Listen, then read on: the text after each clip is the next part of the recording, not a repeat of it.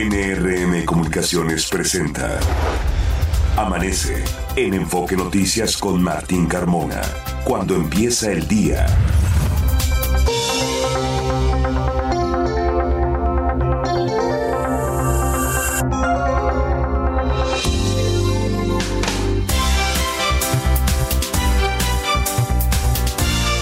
Hola, ¿qué tal? Muy buenos días, me da mucho gusto saludarlo. Ya son las 6 de la mañana con dos minutos de este miércoles 20 de septiembre.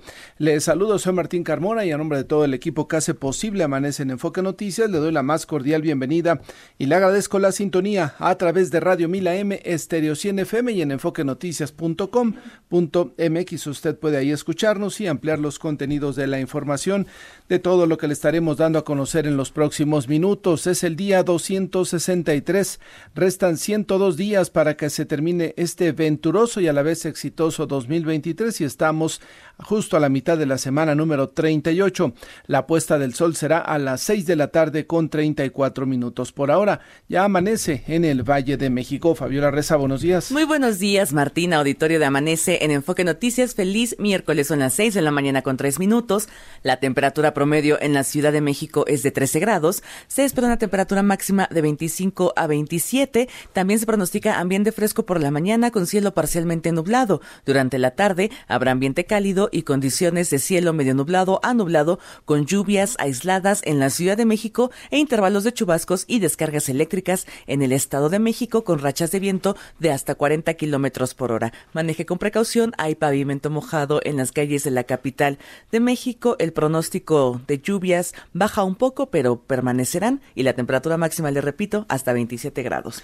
vaya lluvia, vaya lluvia ayer por la tarde, desde temprano las tormentas se sintieron por diferentes puntos de la Ciudad de México. Hoy nos dices que habrá un poquito menos de lluvia del día de ayer, pero sí, como comenta Fabiola, pavimento mojado por las principales avenidas de la ciudad. Maneje con precaución y usted como peatón también tenga cuidado al cruzar alguna calle. No sabe si surgió un bache que no estaba un día antes y de esto derivado de las lluvias y también pues del exceso de velocidad. Martín, baja la, la probabilidad de lluvias, pero podrían ocurrir, hay que tomar precauciones. Totalmente, pues ahí tiene usted las recomendaciones para que tenga una buena jornada de miércoles. Vamos a este resumen de noticias que hemos preparado y comenzamos informándole por cuarta ocasión el fiscal del estado de Morelos, Uriel Carmona, fue vinculado a proceso ahora por el delito de tortura en agravio de Luis Alberto N., alias el Diablo.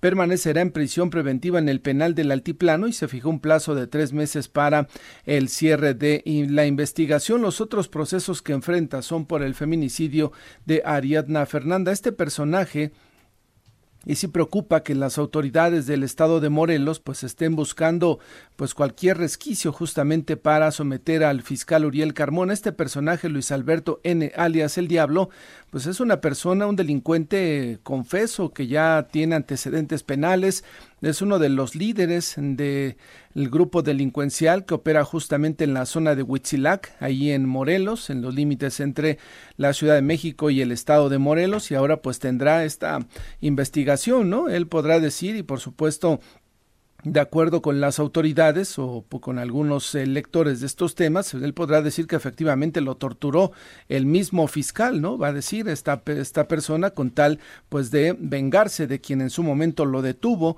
en varias ocasiones y pues ahora tiene la posibilidad de desquitarse de el fiscal de Morelos. Vaya situación tan complicada, lo que estamos viendo es justamente eh, que la autoridad, tanto la Ciudad de México como del Estado de Morelos, están pues tratando de, de encontrar cualquier resquicio justamente para llevar ante la justicia a Uriel Carmona, que yo no lo sé si es responsable o no, pero ya son dos veces que está a punto de salir de la cárcel y lo detienen, lo cual indica que no necesariamente tienen bien fundamentados los elementos que lo para presentarlo ante la autoridad y que se ha detenido y que se ha juzgado. Así es que han estado diferente, buscado diferentes opciones justamente para mantener en prisión a Uriel Carmona, lo cual pues se llama la atención. Si la justicia en México puede torcerse tantas veces, puede alargar tantas veces para, en este caso, llevar ante la justicia a una persona.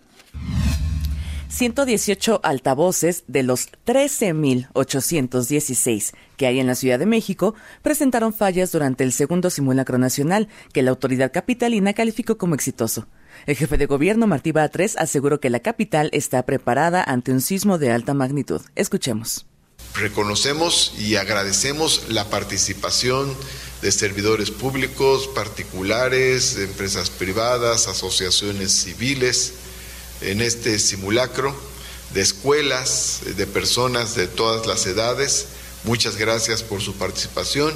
Esto fortalece la prevención y nuestras capacidades para reaccionar adecuadamente frente a una situación real de sismo de alta magnitud en la Ciudad de México.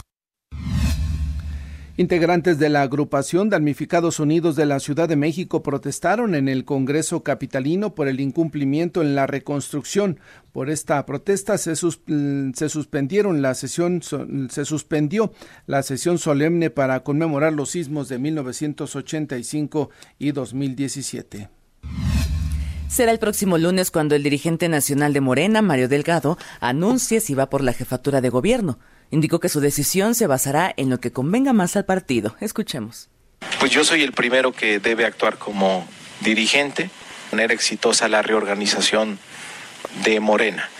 Entonces mi decisión va a estar sujeta a esa evaluación, por más aspiración que tenga, por más interés personal. Como dirigente soy el primero en actuar con congruencia y poner por delante primero al proyecto más que cualquier interés. Entonces, pues tendré que definirlo. Y sobre este mismo tema, Omar García Harfuch, el ex jefe de la policía en la Ciudad de México, convocó este miércoles a una conferencia de prensa.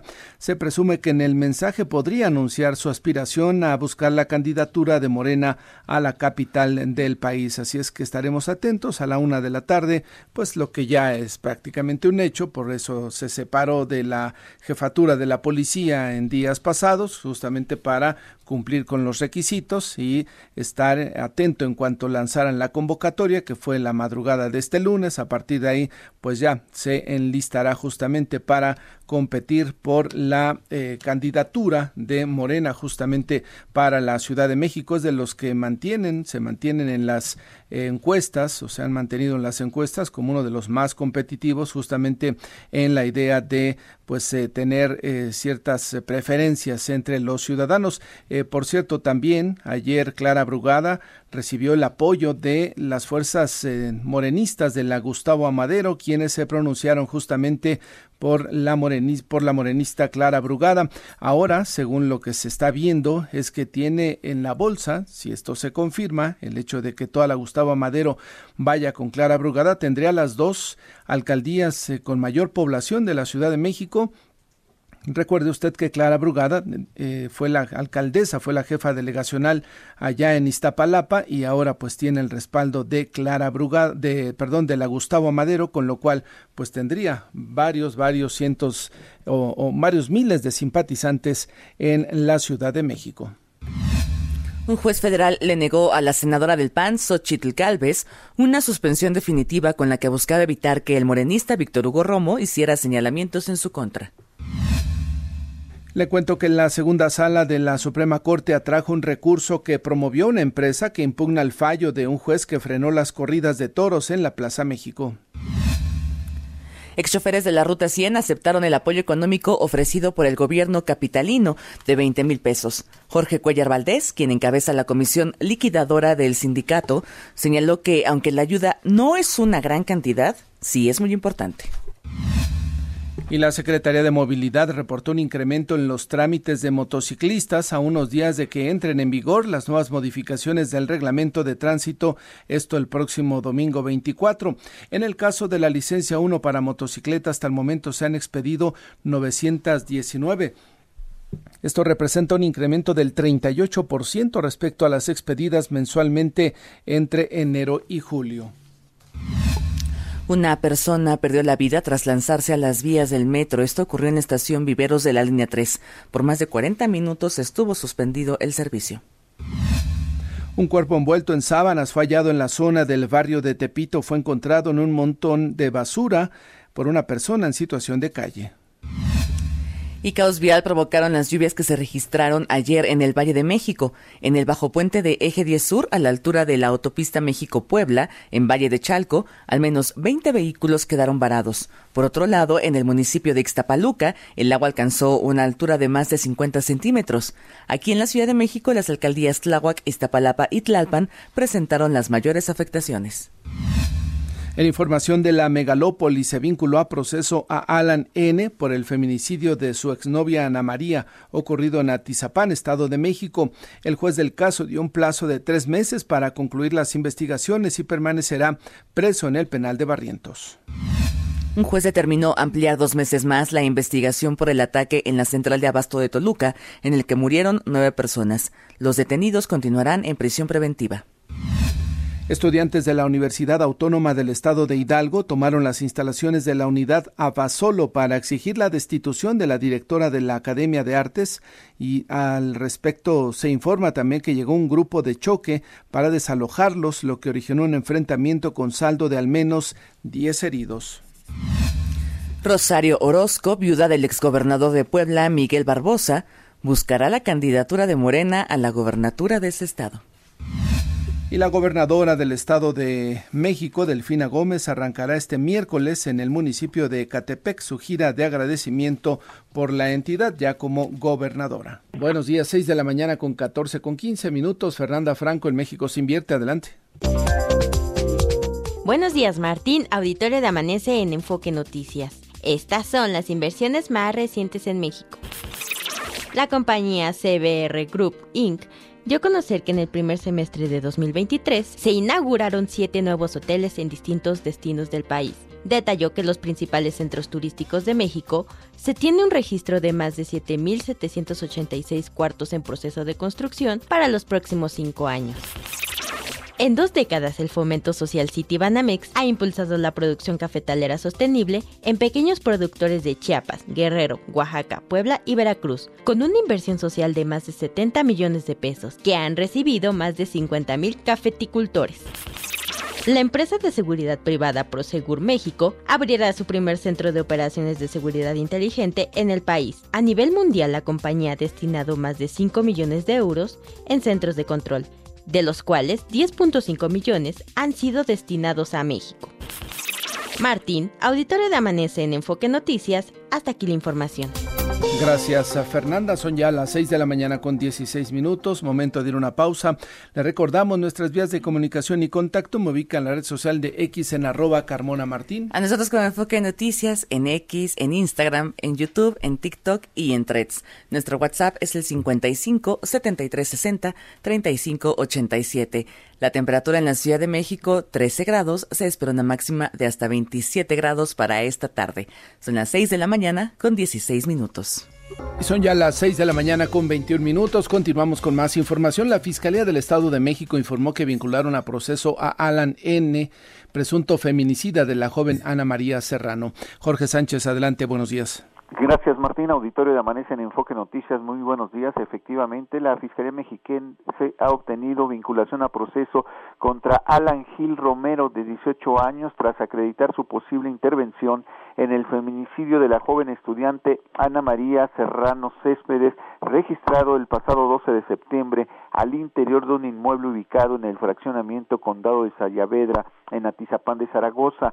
En una audiencia celebrada el día de ayer, el agente del Ministerio Público aportó elementos de prueba con los cuales eh, la autoridad judicial determinó iniciar el proceso legal contra este individuo, estableció además un plazo de tres meses para el cierre de investigación complementaria y ratificó la medida cautelar de prisión preventiva justificada. Alan es investigado por este ilícito perpetrado el pasado 12 de septiembre en el inmueble referido donde ambos se encontraban, pero en algún momento este individuo había asfixiado a la víctima y luego huyó del lugar a bordo de un vehículo. Intentó hacer pasar el caso como un suicidio, sin embargo, la Fiscalía General de Justicia del Estado de México recabó los elementos de prueba suficientes para eh, vincularlo a a proceso por el feminicidio de la joven estudiante. Asimismo, se estableció la probable intervención de Alan en este hecho delictivo, por lo que la Fiscalía Mexiquense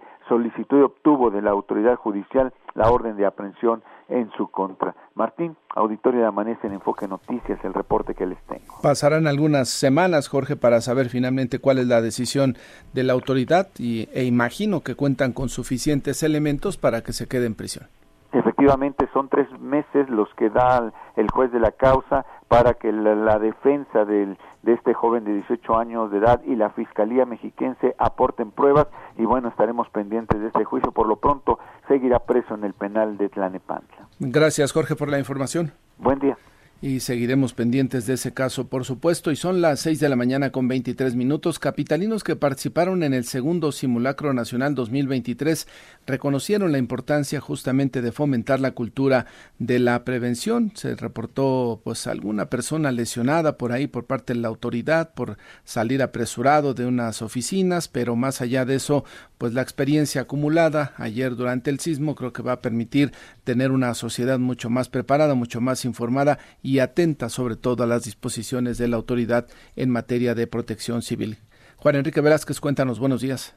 Con mucho gusto, Martín. Saludos, amigos de Amanece en Enfoque Noticias. Con el fin de fomentar la cultura de la prevención este martes, en punto de las 11 horas, tuvo verificativo en la Ciudad de México un simulacro por sismo con una hipótesis de 8 grados de intensidad y con epicentro en Acapulco, Guerrero. Oficinistas, trabajadores de obra, personal de limpieza, estudiantes, maestros, cuerpos de emergencia y policías, a diferencia de ensayos anteriores, en esta ocasión respetaron los tiempos y tras el sonido de la alerta sísmica, conforme a protocolos de protección civil en completo orden se dirigieron a zonas seguras. Ciudadanos aplaudieron este tipo de ejercicios, principalmente por ubicarse en la capital de la República en una zona altamente sísmica. Algunos de, eh, nuestros entrevistados se pronunciaron porque este tipo de ejercicios eh, se realicen más seguido para fortalecer la cultura de la prevención. Vamos a escuchar generan una prevención y una cultura para todos los mexicanos y que lo tomemos con mucha precaución y con el debido respeto.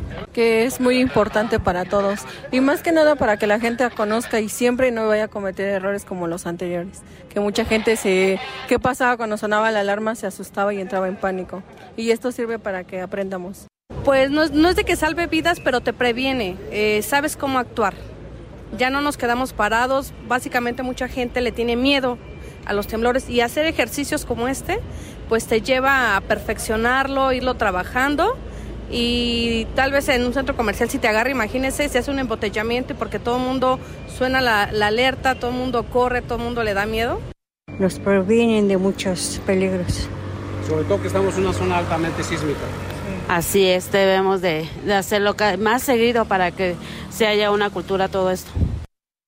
Amigos de Vanessa en Enfoque Noticias, de acuerdo a los protocolos, se realizaron cortes a la articulación vehicular y se acordonaron diversas zonas, mientras uniformados de la Secretaría de Seguridad Ciudadana y los cuerpos de emergencia actuaron perfectamente para atender supuestas contingencias en varias zonas de la capital. Luego de que se escuchó la alerta sísmica, 15 minutos después se normalizaron las actividades en la Ciudad de México. Martín, amigos de Vanessa en Enfoque Noticias, el reporte. Bien, Juan Enrique, gracias. Muy buenos días. Buenos días. Y más información metropolitana, Noemí Cruz, adelante. Buenos días, Martín, auditorio de Amanece en Enfoque Noticias. Al encabezar el simulacro en la Miguel Hidalgo, el alcalde Mauricio Tabe propuso conformar un padrón de directores generales de obras que puedan realizar valoraciones a inmuebles en caso de sismos de consideración mayor. Debido a las denuncias sobre chinches en los vagones de la línea A del metro, el sistema de transporte colectivo informó que a través del área de servicios generales del organismo se coordinaron acciones de fumigación en todos los trenes que circulan por dicha línea. La Secretaría de Movilidad de la Ciudad de México informó que a partir del 25 de septiembre, en la línea 2 del trolebús que corre de Metro Chapultepec a Pantitlán, la única forma de pago será a través de la tarjeta de movilidad integrada. Motociclistas de Coacalco, Estado de México, solicitaron a la gobernadora Delfina Gómez poner fin al programa que exige portar placas estatales y municipales. Aseguran que esta medida impuesta por el ayuntamiento abrió la puerta a la corrupción por parte de elementos de tránsito local. Un tráiler que circulaba a exceso de velocidad volcó mientras circulaba por el circuito exterior mexiquense a la altura de la caseta de cobro de las Américas. El chofer resultó lesionado por lo que necesitó atención médica. Martín, hasta aquí el enfoque metropolitano. Gracias, eh, Noemí. Son ya las 6 de la mañana con 27 minutos. Los deportes con Javier Trejo Garay. Javier Trejo Garay, ¿cómo te va? Buenos días. ¿Qué tal, Miguel Martín? ¿Cómo estás, Fabi? ¿Qué tal? Qué gusto saludarles. Buenos días, Javi. Vámonos con lo relevante en la información deportiva. Varios temas, desde luego. El fútbol eh, acapara la atención, la actividad de la Liga de Campeones de Europa. Ya arrancó justamente con eh, resultados interesantes. Ayer el equipo del Paris Saint-Germain acaba consiguiendo victoria ante el Borussia Dortmund en un partido en el cual el Paris Saint-Germain fue definitivamente el mejor dentro de la jornada y el trámite del partido de ayer. El partido se jugó en el Parque de los Príncipes, por cierto.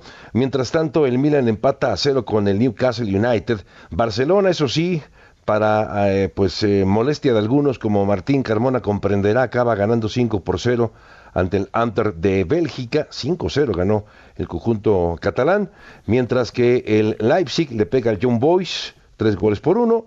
¿Qué le pasó mientras tanto al conjunto del Manchester City?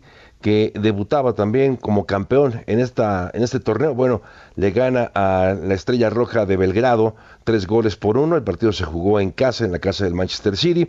La Lazio en el Olímpico de Roma acaba empatando a uno contra el Atlético de Madrid. Es la actividad de la jornada de este día, de ayer, quiero decir, en eh, esta eh, Liga de Campeones de Europa. Hoy continúa esta primera jornada de la fase de grupos, por cierto, y hay partidos para destacar, como el Real Madrid enfrentando al Unión Berlín. Ya comentábamos el caso particular del Berlín un equipo que hasta hace tres años estaba en la segunda división y ahora está jugando Champions y va a jugar contra el Real Madrid. En fin, Bayern Múnich, ahí siempre hay que tomar en consideración al Bayern Múnich, nunca puede sacarlo de la, de la, de la ecuación de la Liga de Campeones de Europa, enfrenta al Manchester United, por cierto, este partido está atractivo, me lo parece, se va a jugar en el Allianz Arena, la casa del conjunto del el Bayern Múnich. El Braga va a enfrentar al Napoli, ¿se acuerda del Napoli, aquel equipo que donde jugaba el Chucky Lozano? Bueno, pues el campeón, de hecho, de la Serie A de Italia enfrenta al Braga y la Real Sociedad enfrenta al Inter de eh, Milán. Son los partidos para esta jornada en la Liga de Campeones de, Europa. Otros temas también para compartir. Eh, Martín, tú que eres amante del béisbol, bueno, varios temas. Y uno de ellos tiene que ver con Shohei Otani, esta gran figura. Que, que, ya fue sometido a operación. Esta operación eh, de la Tommy Jones, que bueno, dirías tú, ya se perdió lo que resta de la temporada, eh, va a estar fuera seis meses, ocho meses, diez meses, que es muchísimo tiempo. Bueno, resulta que la intervención a la que fue sometido justamente Shohei Otani lo va a dejar listo hasta el 2025. 2025, eh, Martín. La gran figura, este hombre que fue la, gran sensación en el pasado clásico mundial de béisbol, el hombre que de los miles de millones de dólares casi, casi, bueno, pues lamentablemente eh, se va a perder no solamente lo que resta de la temporada, sino todo lo que viene del 2024 por la eh, operación a la que se sometió en el codo una baja sensible, por supuesto, para Los Ángeles. Lo, lo malo, lo peor todavía para Odari es que él terminaba justamente su, eh, su participación o su, su contrato, eh, hasta que terminaba este año. Y se, se, hablaba ya de un contrato de 700 millones. Es decir, casas expertas o especialistas en este tipo de contratos hablaban de cerca de 700 millones de dólares del contrato de Shohei Otani, que sería el contrato más grande, más importante, más jugoso en la historia del deporte. Bueno, pues ese contrato tendrá que esperar porque no podrá presentarse sino hasta el 2025. Y, y seguramente, bueno, todo apuntaba que iría con los Dodgers, ¿no? Que sería el exacto. que le pagaría ese contrato, pero con esto, Javier, porque ahora, pues, si regresa a jugar, ya no va a poder de entrada tener las dos posiciones, que era pitcher y bateador, ¿no? Con ese poder que tenía. Ahora creo que lo único que podría hacer es batear y el tema del picheo esperaría hasta que el, brazo, hasta que el codo eh, se fortalezca y se mejore, que sería pues prácticamente hasta el 2025 cuando lo veamos en sus dos facetas en pleno, que es bateando y pichando. Y fíjate que quien lo operó es el doctor Eltrag. Tú dirás, bueno, ¿y quién es ese jicotillo? Uh Eltrag es el doctor que recientemente operó también hace apenas una semana a Aaron Rodgers, jugador del equipo de los Jets de Nueva York del tendón de Aquiles. Bueno, es una eminencia, entiendo, este doctor. Y ha operado ahora a, a Shohei Otani. Entonces, eh, bueno, solamente como una referencia, un especialista. Eh, y pero una, una pena, eh, Miguel Martín, Oye, que antes de, la, se pierdan esto, ¿no? antes de la lesión, Otani era líder en la Liga Americana con 44 home runs, 96 carreras impulsadas, 8 triples y 20 bases robadas. Eh, como pitcher tenía una marca de 10 ganados, 5 perdidos, con una efectividad de 3.14 en 23 aperturas. Qué bueno que te agarré desprevenido, ¿verdad? Ni sabías nada de todo esto. Sí, yo no entiendo, no, sí, yo sé, yo sé que te gusta el rey de los deportes como muchos y, me gusta, me gusta que te guste el béisbol. Eh, sí son datos interesantes. ¿Cómo se puede ser tan bueno en, haciendo dos cosas? Eso no lo entiendo, no lo entiendo. O sea, tienes que ser un superdotado, superatleta y otros adjetivos para poder ser el mejor bateador y el mejor eh, pitcher, ¿no? O sea, sí es pero, fuera de serie. Finalmente el cuerpo te cobra ese esfuerzo, ¿no? Y es lo que estamos viendo justamente con él, porque ese doble esfuerzo que le demanda, porque hace la labor de dos jugadores prácticamente, pues le está cobrando factura con su brazo, ¿no? Sí, sí, sí, tristemente lo dices, lo dices bien.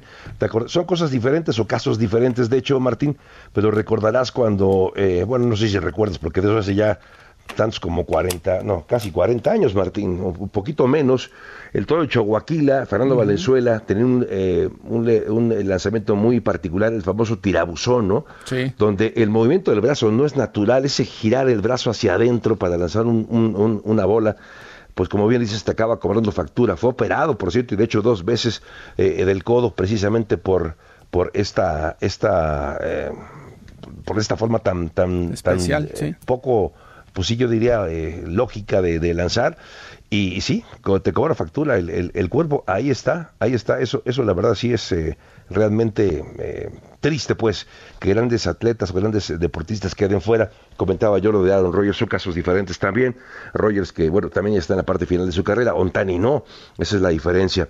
Hoy ya por último, Martín, lo de la Real Federación del Fútbol de España, eh, hay un tema ahí, sigue, todavía este jaloneo entre las campeonas del mundo y, el equipo de, eh, y la Real Federación del Fútbol de España. Por lo pronto, se sabe que dos de las jugadoras, 24 que acudieron a la Real Federación de Fútbol de España salieron de la reunión, no quisieron seguir, se levantaron de la mesa, vamos, y otras, otras eh, se quedaron. Y por lo pronto lo que se acaba de anunciar es la igualdad en términos salariales y de premios para las elecciones eh, nacionales de España. Es decir, va a igualar a los combinados masculino y femenino, así que esa es parte de la, de la, de la de los logros también de esta, de esta selección.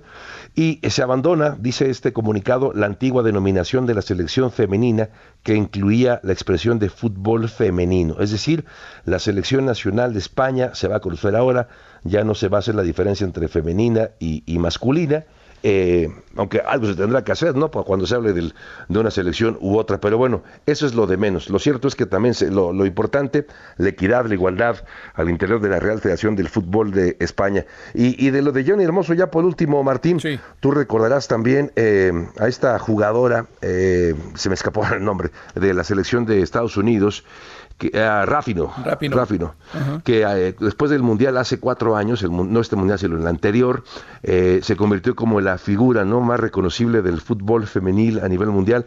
Bueno, pues ahora lo es Jenny Hermoso, ¿no? Estaba pensando esta, cada cuatro años es como, como cíclico, siempre que se está peleando y se está buscando por esta igualdad, bueno, pues aparecen ahora algunas caras muy reconocibles y me parece es el caso de Jenny Hermoso. En fin, pues Martín, amigos de Enfoque Noticias, lo más importante en la información deportiva. Gracias, Javier estamos atentos. Hoy juega el Madrid a la una de la tarde, así es que atentos Correcto. al Contra la Unión Berlín. Vas a estar muy contento, seguramente viendo al cómo pierde el Real Madrid. Oye, Javier, gracias. No, creo que pierda. Que te vaya muy bien. Abrazo, gracias, buen Hasta luego, 6 de la mañana con 36 minutos. Pausa, regresamos. Pollo entero fresco, 33.50. Y carne molida de res, 80-20, 74.90 el kilo. Martes y miércoles del campo de Soriana. A septiembre 20, aplican restricciones de aerolíneas, aeropuertos y más, con Carlos Torres. Hola Carlos, ¿cómo te va? Muy buenos días. ¿Qué tal, Martín? ¿Cómo estás? Mucho gusto saludarte. Igualmente, hace justamente una semana, el jueves, conversábamos sobre la, pues, eh, todavía no llegada de la categoría 1. Finalmente, por la tarde, al mediodía del, del mismo jueves, se conocieron los detalles de que México recuperaba la categoría 1 en materia de aviación, Carlos. Así es, Martín, pues después de 28 meses, finalmente Estados Unidos, en este caso la Agencia Federal de Aviación, consideró que ya habían sido cubiertas todas las observaciones que en su momento motivaron la degradación de categoría en mayo del 2021.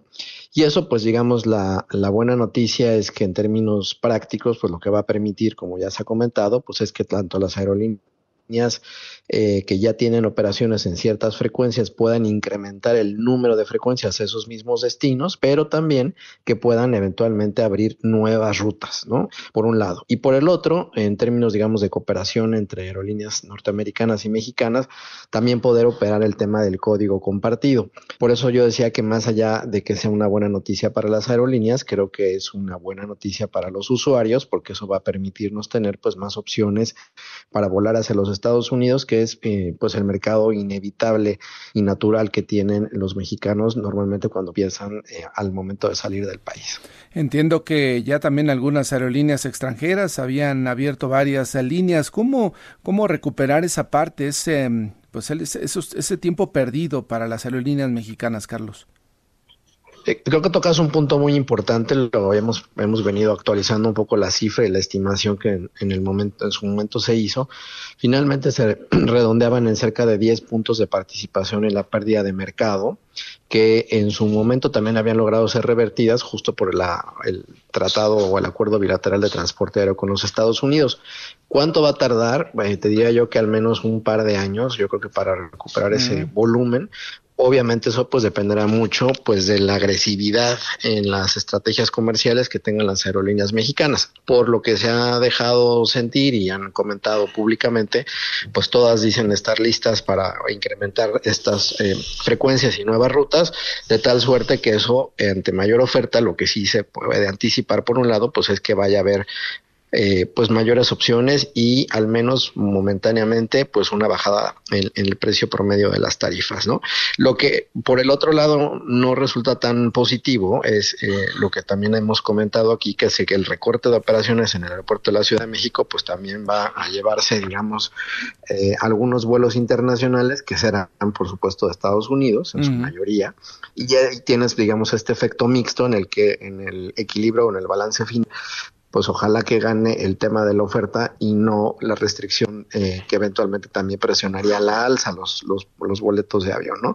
Obviamente pues a nadie le conviene porque pues eso implica mayor recaudación, implica mayores impuestos, por supuesto también implica más trabajo y, más plazas de empleo en las propias aerolíneas. Eh, entonces, digamos, al, al, te diría que yo hay un efecto, decía yo la semana pasada, un poco agridulce, ¿no? Porque en el sentido de que, pues, si ves por sí misma la decisión de la recuperación de categoría, pues sin duda que es una buena noticia, pero por el otro, pues tenemos otros frentes abiertos que pues siguen ahí y no se han concluido. Claro, en este mm, supuesto sistema metropolitano de aeropuertos que incluye el de Toluca, Laifa y el de la Ciudad de México, ¿cuál será el más beneficiado? Laifa, porque no veo no sé si el de Toluca pues vaya a tener de repente anuncios de tenemos cuatro vuelos para salir a determinada ciudad de los Estados Unidos o incluso a Europa. Eh, ¿Tú vas al de Toluca beneficiarse más allá de lo que seguramente sí se beneficiará Laifa? Eh, yo la verdad lo veo poco probable porque al final, eh, pues digamos, eh, las aerolíneas norteamericanas, ellas no estaban limitadas con la degradación. ¿Qué significa esto? que podían haber puesto vuelos tanto a Laifa como a Toluca, ¿no? Entonces, más bien aquí proviene el esfuerzo de las aerolíneas mexicanas que ya por términos de capacidad instalada y como se han venido moviendo en el mercado, como bien lo dices, pues el que se verá beneficiado caso pues es el AIFA, más allá eh, de la propia operación del aeropuerto de la Ciudad de México. Entonces creo que de manera colateral o indirecta eh, el AIFA es el ganador. Toluca, la verdad, lo veo un poco más a, contracorriente, aunque pues no quita que eventualmente pues algunos vuelos o por temporada, como ocurría hace varios años, algunas rutas hacia Estados Unidos pues se pongan desde este aeropuerto pudiera ser. Pues eh, entiendo entonces que dentro de los grandes beneficios, como lo ha señalado, pues será una reducción quizá gradual, poco a poco, en los costos de los boletos de avión, que es uno de los elementos que más había afectado cuando teníamos suspendida la categoría 1, Carlos. Sí, tal cual. Yo creo que ese es el, el efecto que, o sea, la parte que nos eh, impidió, digamos, subirnos a la ola inmediata de la reapertura de los mercados después del tema del COVID fue justamente ese, ¿no? Porque el crecimiento internacional, pues, se demoró mucho más de lo que pudimos haberlo hecho y ahí, pues, las aerolíneas, en este caso estadounidenses, fueron las que por movilidad y sin restricción, eh, pues se vieron beneficiadas. ¿no? Correcto. Pues Carlos Torres, gracias por el comentario esta mañana. También un fuerte abrazo, Martín, y muy buen miércoles. E igualmente eh, para mm, todos nosotros, los eh, miércoles a esta hora de la mañana, Carlos Torres pues comenta con usted temas de la industria de la aviación. Son las 6 de la mañana con 45 minutos. Ángel Gatica, ¿cómo va la vialidad? ¿Qué tal, Martín? Auditorio de Amanece en Enfoque Noticias. Hay lento avance en la autopista México-Querétaro debido a percance vehicular pasando circuito exterior mexiquense hacia la Ciudad de México. Integrantes de la bloquean las inmediaciones de la Secretaría de Gobernación. Está afectada Avenida Bucareli y Martín se lleva a cabo la etapa 3 en el confinamiento de Avenida de los Poetas. Hay cierres continuos sobre carril de extrema derecha, dirección poniente a oriente. La calidad del aire aceptable en el Valle de México. Martín, el reporte. Ya llevamos más de mes un mes, casi mes y medio de esa obra de la Puente de los Poetas eh, y simplemente no terminan, Ángel. De acuerdo a la fecha, Martínez, sería el 29 de septiembre cuando ya estarían concluidas estas tres etapas. Esperemos que así sea. Ya sabe, los tiempos de la 4T no son necesariamente los, o a lo mejor hay que multiplicarlos por cuatro, ¿no? Sí, verdad. Prácticamente estamos Así como los baches. Exactamente, pues eh, gracias, eh, Ángel. Martín. Buenos días, son las seis con cuarenta y seis. Saludo en la línea telefónica al diputado por el Partido Acción Nacional en el Congreso de la Ciudad de México, Raúl Torres. ¿Cómo estás, diputado? Muy buenos días. Muy bien, Martín, muy buenos días. Saludo a ti y a tu auditorio. Gracias por estar esta mañana. Me llamó la atención esta iniciativa que están perfilando la bancada del PAN en el Congreso a propósito de establecer un impuesto a los llamados nómadas digitales, ¿no? Por toda la problemática que se, ha, generado en colonias del centro de la Ciudad de México eh, con esta redesinficación que se le llama y que es la llegada de pues personas del extranjero que van rentando, van comprando y esto encarece los precios de la vivienda.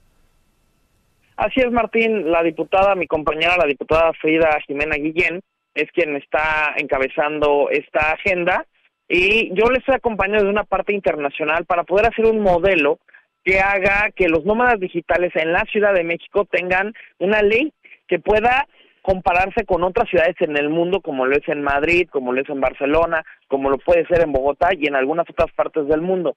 Yo estoy más enfocado en que más allá de ser punitiva y que se llene de impuestos, que sí sea muy claro de qué perfiles son los que tienen que entrar y tener estos permisos, porque si no podemos caer en problemas muy claros, como hoy lo pasa en Tailandia, como hoy lo pasa en África y en el sureste asiático. Eh, ¿Se mm, ha logrado, o esta es una situación que se sucede en otros países, es decir, estamos copiando lo que hacen otros países para resolver esta problemática? El problema de los nómadas digitales no solamente se atiende con impuestos, que de hecho la propuesta es que sea de 100 pesos, alrededor de los 100 pesos, 5 o 6 dólares eh, por día extra que están, eh, digamos, en México. Sino que aquí la clave es, te voy a comentar, en algunas partes del mundo se está derivando, por ejemplo, ahorita que yo estoy en España, los nómadas digitales deben de contar con 10 mil dólares en su cuenta en ese año. En el año del previo al visado, para saber que realmente es un empresario, que realmente van a generar economía y que haya el sustento económico para poder eh, contribuir en la ciudad a la que vas a residir. Cinco mil dólares mínimos en la cuenta para que tú puedas estar en el año previo a tu visado. Es decir, debes de tener una solvencia económica interesante para que tú puedas decir que realmente vas a generar una economía al lugar al que vas y no una afectación que incluso se convierta en gasto público de los impuestos de los residentes, en este caso en México. Claro. Diputado, alguien me decía, un abogado en temas de eh, migración, que en México no necesariamente somos muy escrupulosos a la hora que entran los norteamericanos, ¿no? Con que traigan su identificación, con que traigan su pasaporte, ingresan y pues nadie les pregunta preguntan en la frontera si se van a quedar un mes, dos meses, un año, dos años. ¿Eso sí es cierto y lo tenemos resuelto de alguna manera? Es correcto lo que te comentan. Justamente tú sabes que yo soy el diputado migrante que represento a los mexicanos que viven en el exterior. Y esto es una lógica que está pasando. No se está identificando qué tipo de extranjero llega a México y qué actividad comercial. Por ejemplo, en esta ley una de las cosas que yo voy a acompañar es que quien sea nómada digital no debe de tener ninguna sentencia en su país de origen de tema de violación sexual o agresiones de género, temas infantiles o algún tipo de sentencia previa judicial en el país de donde vienen originalmente porque si no de verdad vamos a ver los nómadas digitales en dos variantes. Podemos ver ciudades que se han beneficiado mucho los nómadas digitales, como el caso hoy de Bogotá y de Medellín, pero también podemos encontrarnos con problemas muy fuertes como en el sureste asiático o en el propio África, donde las leyes realmente no abarcan a los, a los temas de los nómadas digitales y sí representan incluso a sus temas de crimen organizado. En algún momento se suscribió un acuerdo en el gobierno de la Ciudad de México con la plataforma Airbnb.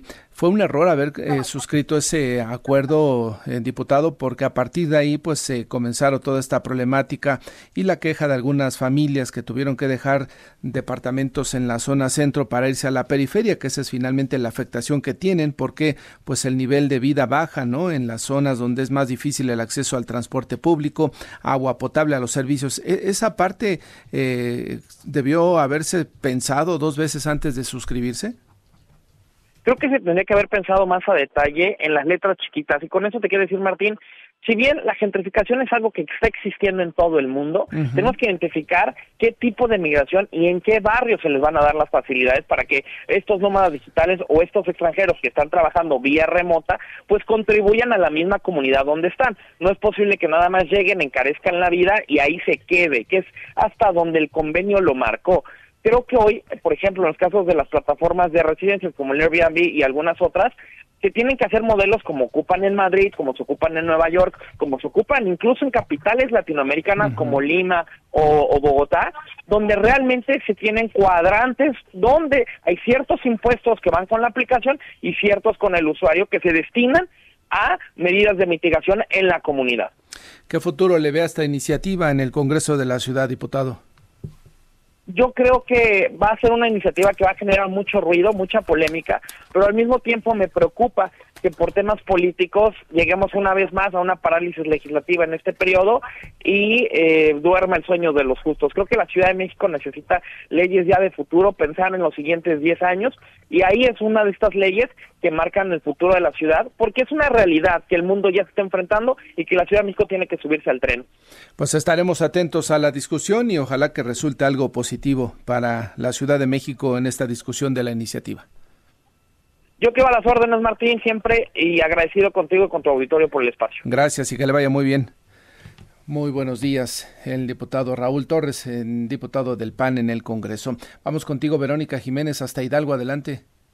Gracias, Martín, ¿cómo estás? Muy buenos días. Pues ayer se registró un fuerte enfrentamiento en la Universidad Autónoma del Estado de Hidalgo. Pues el saldo final, eh, siete heridos delicados, entre ellos una madre de familia ¿Por qué? Bueno, pues los alumnos eh, pedían la destitución de María Teresa Paulín, directora del Instituto de Artes de la Universidad Autónoma del Estado de Hidalgo. Y pues luego de varias protestas, luego de haber entregado un pliego petitorio al rector de la máxima casa de estudios, pues nadie les hizo caso y el martes estalló la violencia. Y esto decía, una madre de familia resultó eh, severamente herida y esto fue lo que dijo. Vamos a escucharla muy golpeados, que fue como pudieron entrar, pero fue el personal de la universidad y es una vergüenza que a 21 días que los chicos trataron de tener un diálogo serio y respetuoso, se les haya ignorado de esta forma. Yo soy madre de familia, vengo a exigir los derechos de mi hijo y quieren nada más. Martín, auditorio de enfoque, pues eh, el Instituto de Artes hoy eh, amanece cerrado porque fue tomado luego de estos enfrentamientos, fue asegurado prácticamente por autoridades de la Universidad Autónoma del Estado de Hidalgo. Y el problema en el Instituto de Artes, que se ubica en Real del Monte, inició desde hace unos meses por problemas de acoso sexual, hostigamiento y discriminación, además de violencia psicológica contra los estudiantes.